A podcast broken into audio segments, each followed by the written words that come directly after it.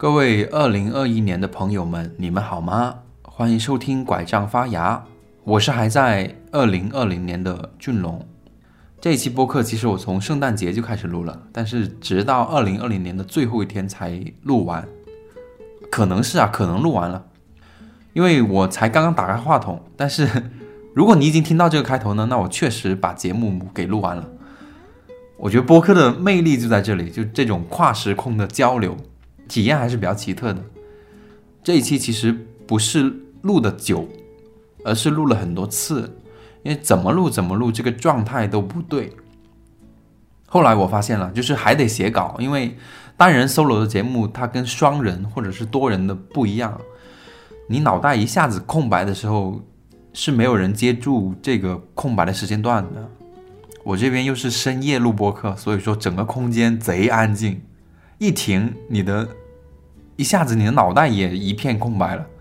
就我我要说啥，我刚刚说了啥，所以这一期还是写了稿，但是这一期跟第零期不一样，这一期只有一个文字的框架，第零期呢是逐字稿，我不知道有没有朋友听出来，逐字到什么程度呢？就是稿件里面甚至会有括弧笑，括弧结束。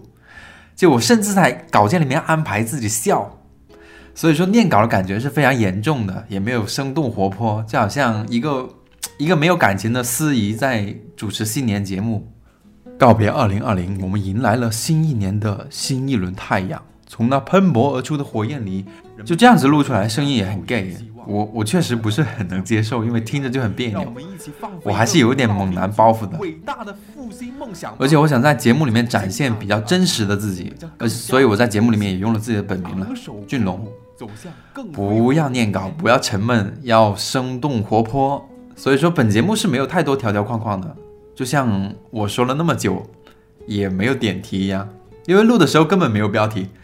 随手拿几个主题，打开就录，就一般不是说，一般不是说轻制作，但是要重创意吗？但是本节目在轻制作的基础上也不重创意，这还是致力于打造另外一档非常适合做家务的时候，还有上下班的时候听的一档播客吧，俗称就是放闲屁。但是不要以为这种放闲屁的播客会有很高的更新频率，就我甚至给自己的条条框框也是很宽松的。我给自己的 KPI 就是一个月有一期就可以了，当然啦，就是也会有加更的情况，呃，就是说每个月不定期更新一期，那其他的不定期更新呢，都算作不定期的加更。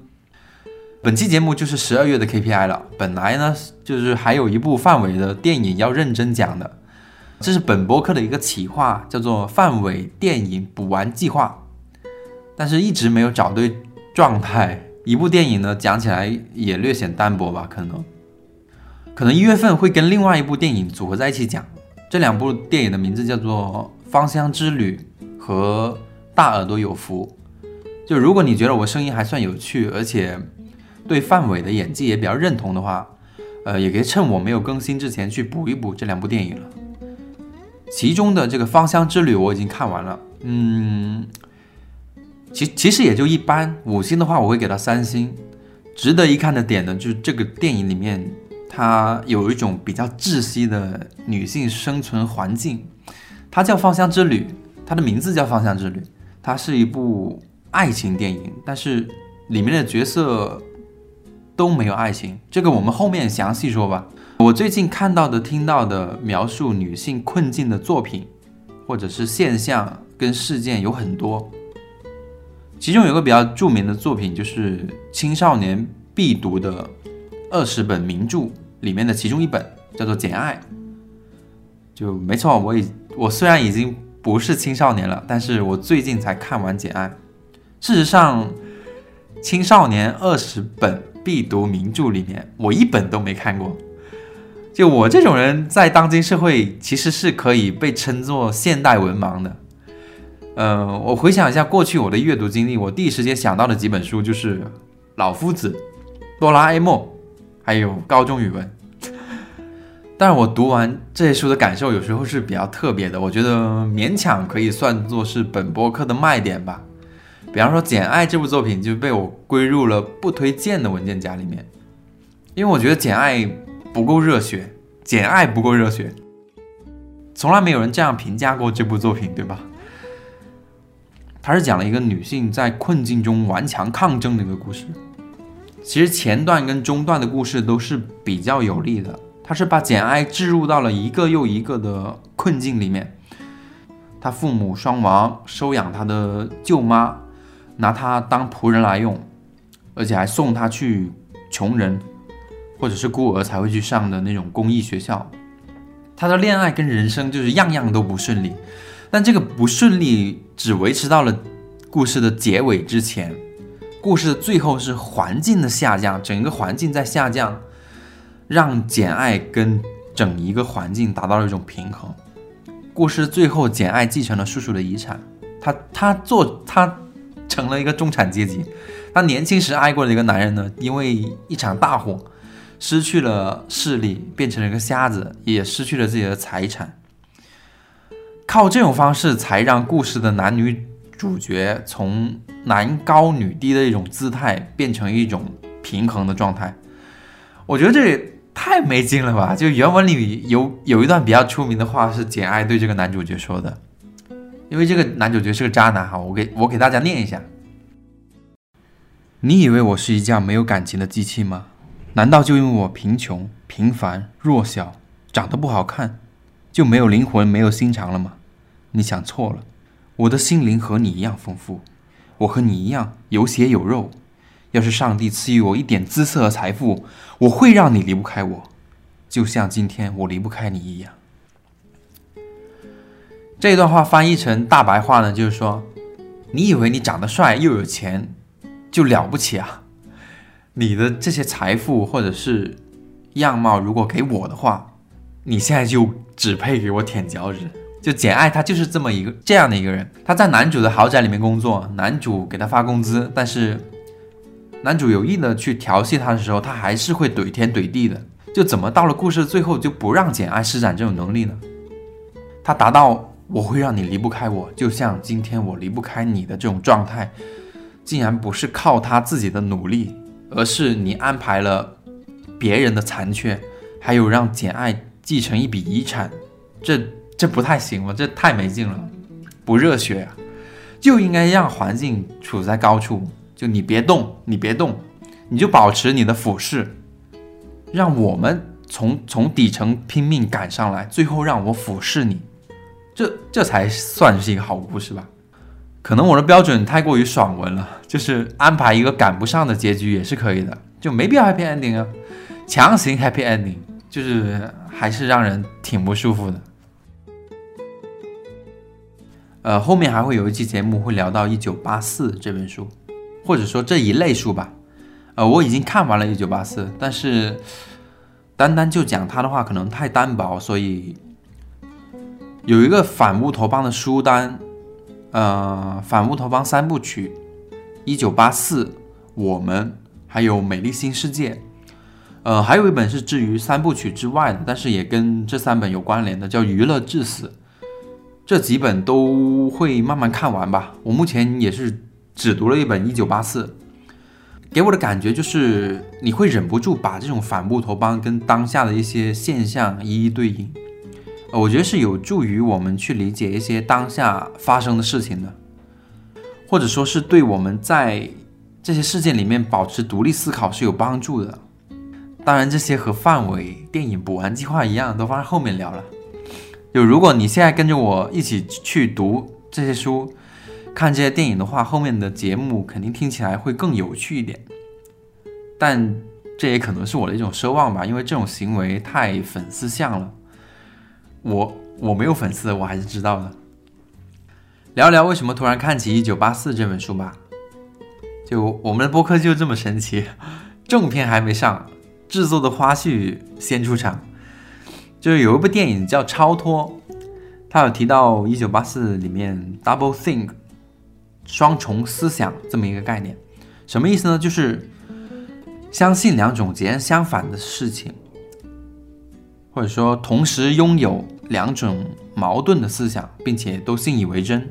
举个例子哈，比如说一方面我觉得我一定要减肥，变美了我才会变得快乐，另一方面你又在想啊，我我得吃点甜品，那样我会更快乐。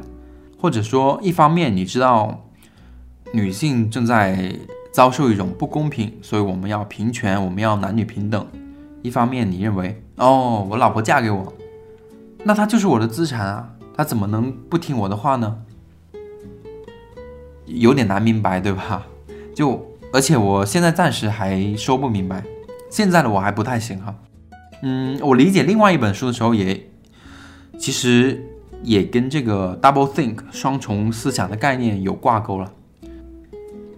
整个心路历程，我跟大家描述一下吧。就有部有本书叫做《东京风格》（Tokyo Style），它的作者呢叫都筑响一。Tokyo Style 是一本画册，是拍摄整个东京在这个城市里面一些不超过十平米的小房间。这些小房间都是什么上班族啊、漫画家啊、乐队。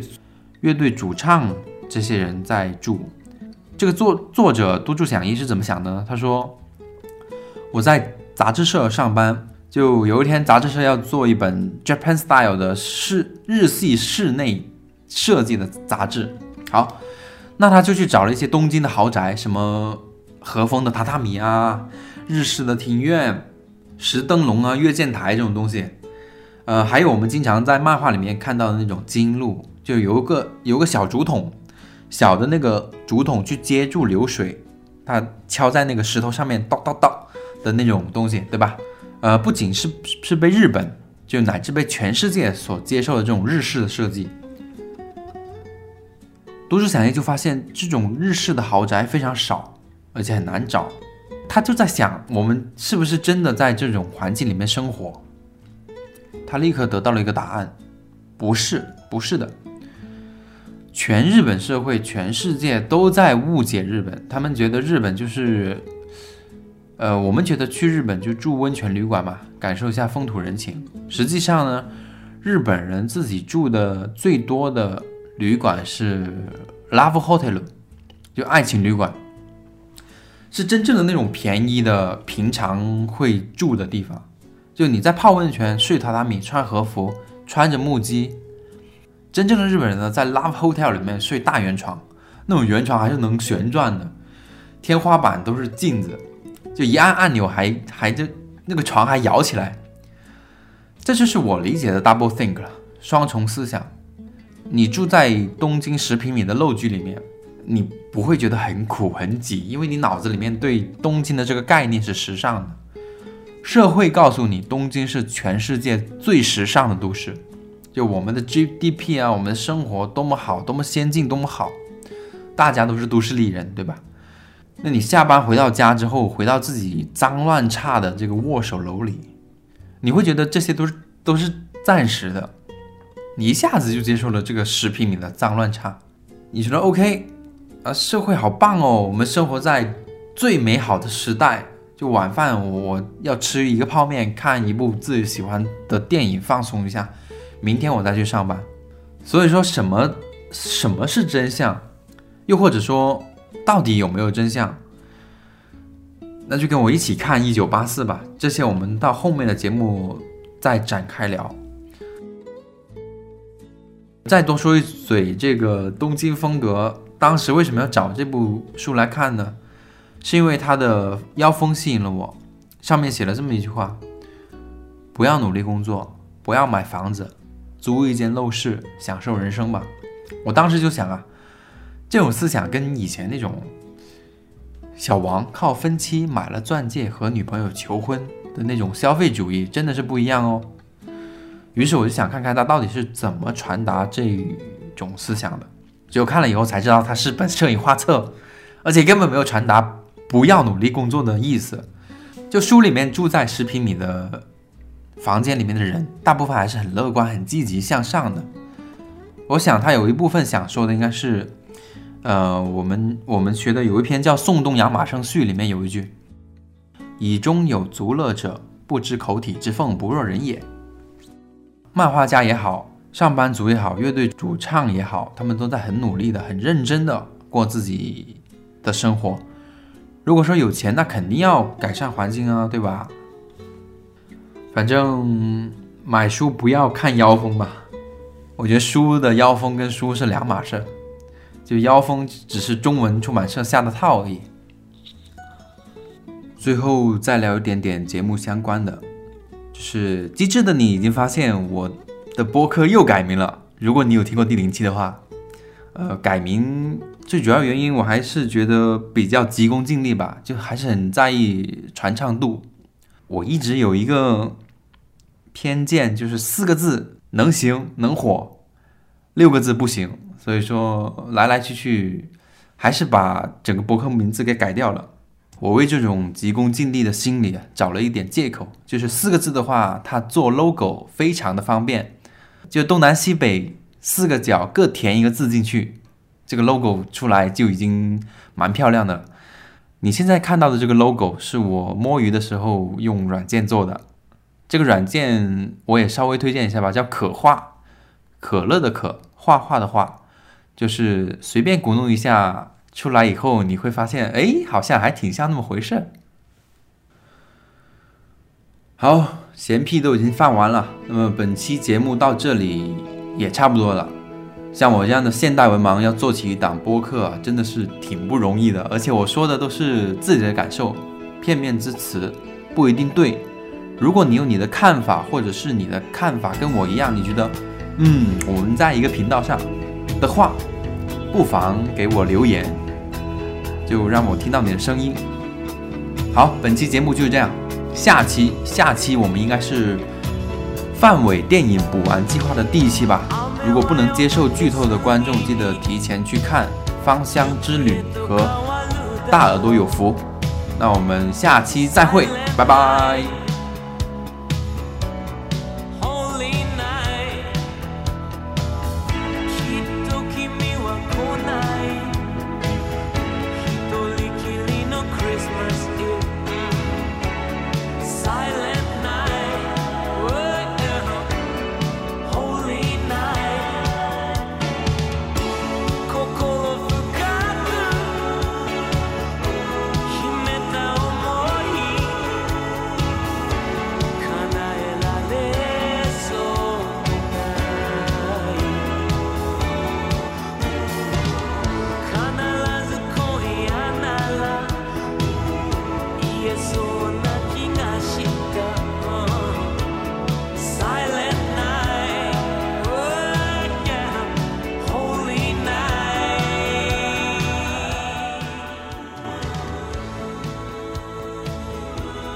就有那种日剧啊，平常的片尾它就是片尾而已，但是有一天片尾响起的时候，整个剧情还在进行。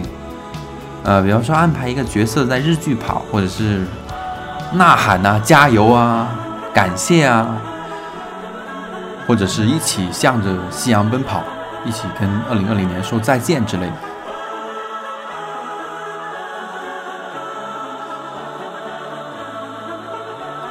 就在这种日剧的片尾里面讲话的话，无论你说什么都会变得很真诚。那我就刚好趁着这个片尾曲，感谢一下本播客的第一位听众秦小姐，还有第二位听众二狗，谢谢谢谢你们的收听，还有印前试听员雅库鲁多和两年前的我，谢谢你谢谢你，你以前的买的设备没有浪费，你的设备真好用。那我们下期再会，这期真的是下期再会了。祝大家元旦快乐！这里是管家发芽，我们下期再会，拜拜拜拜拜拜。